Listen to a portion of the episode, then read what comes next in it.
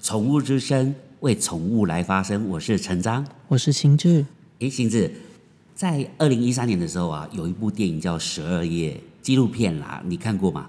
没有欸哎、十二夜哈，其实我大概跟你介绍一下，十二夜其实它是一个蛮感人的一个呃，就是影片，它纪录片。嗯，那它感人的地方就是说，你知道吗？我们不是有很多呃狗狗猫猫的收容场所嘛？对，嘿，哎那我们那个政府单位啊，农业农业处啊，农业局也好啊，哦，他把这个些狗狗、猫猫啊，哈、带到这个收容所之后啊，它有一个十二页的一个呃这个规定，好、那也就是说十二十二夜十二天十二个晚上啊，哦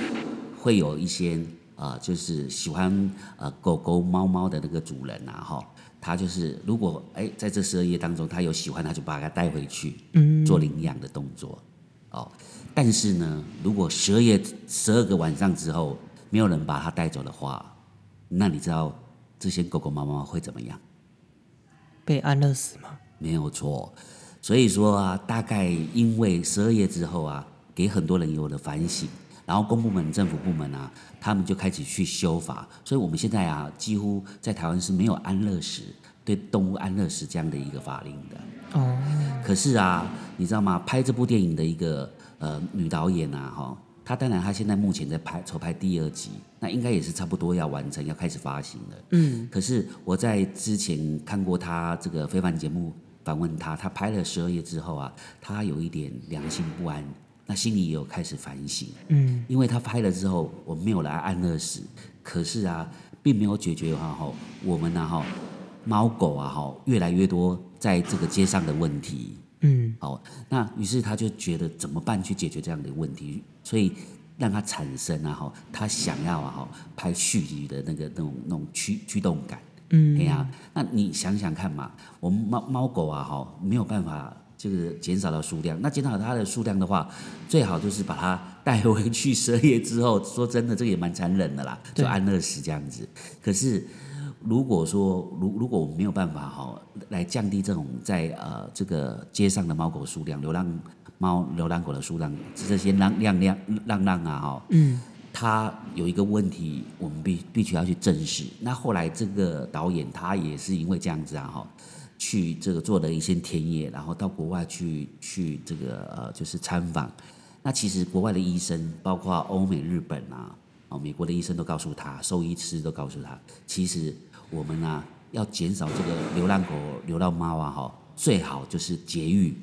嗯，哦，那其实绝绝育就是咱台台语讲的去世嘛，啊不是啦，就是 台中国人讲的去世嘛，对要结扎嘛，对不对？但是呢，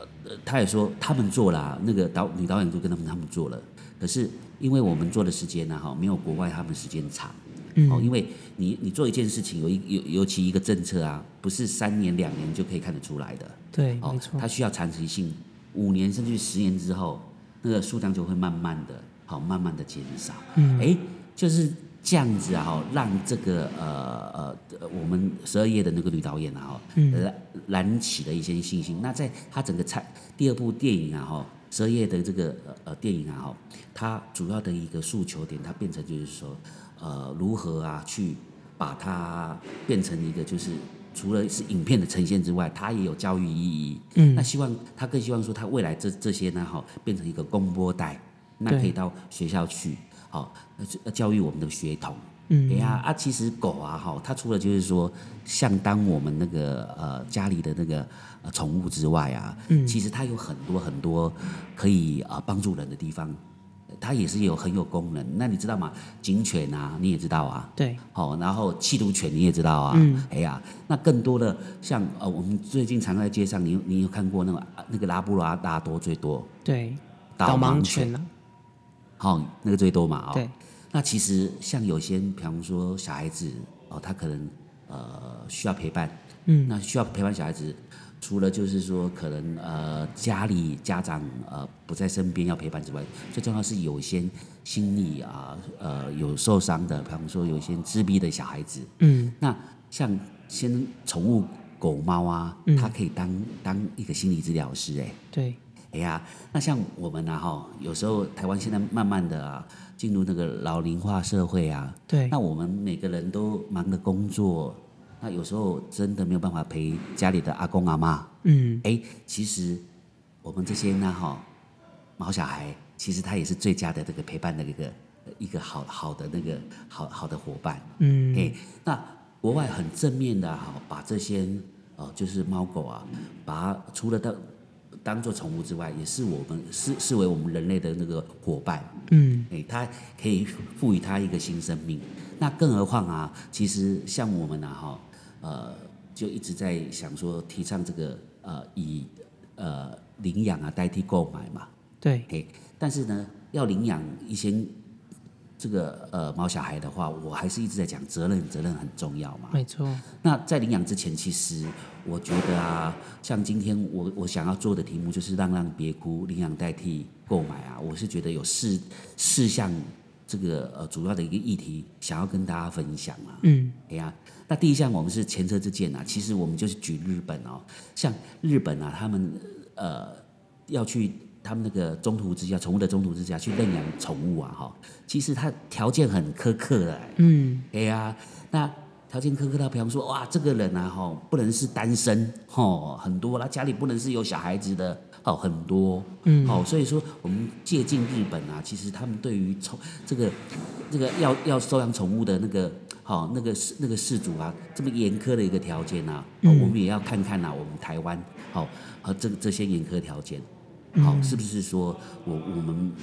或许我们不需不必要像日本这么严苛啦，对因为每个国家的文化不一样嘛。对，但是我们自己呀、好要领养之前呢，要注意些什么？我们真的是必须要有用心去体会、去盘点自己呀、啊你有没有准备好了？嗯，那那我想说，我也在呃那个网络上找了大概十点啊，哦我想说跟大家分享，然后用心去做体会。嗯好、那最重要的是说，很多人就是说啊，你要领养领养台湾啊，因为很多资讯我们我们如果没有分享哦，那资讯这么爆炸，他也不会知道说到哪里去做领养嘛。对，对呀、那那那领养的条件是什么？啊，要不要钱嗯都，不知道嘛。对，哎呀、所以这部分的话，我也想说，呃呃，整理一下，然后跟大家做一个分享。嗯，好，最重要啦，我还是一样啊，好给各位想要领养的人，好或者是给自己啊，好好有一有一个一个中肯的一个忠告哈。嗯好，哎哎，忠告英文怎么讲？忠告就是一个建议嘛啊，，建议哈 就是，advice 嘛对不对 advice，哈？对啊，对对对，好，嘿，我绕家盈利这点，这我还试一下 啊、所以说，其实哈、哈，我听说过一个说法哈、没有教不会的毛小孩，只有不会教的主人。嗯，嘿，哎你想想看，我们养猫养狗最麻烦的就是日常啦，最麻烦的除了给它吃喝之外啊，对最要最重要是拉撒啦。嗯，哎呀，那便便要让让他在家里有一个固定的地方便便。我上次有跟大家分享过啊，需要有点耐性，对一，次两次的指导他，陪伴他，那次数会越来越少。嗯，好、这个部分我觉得相当的重要啊。嗯哎呀，没错那我想我要开始准备， 好准备这个至少花一点时间呢，好来跟大家分享。嗯，那这个今天呢，好，我这个短短的一个简介啊，就跟大家分享到这边。嗯。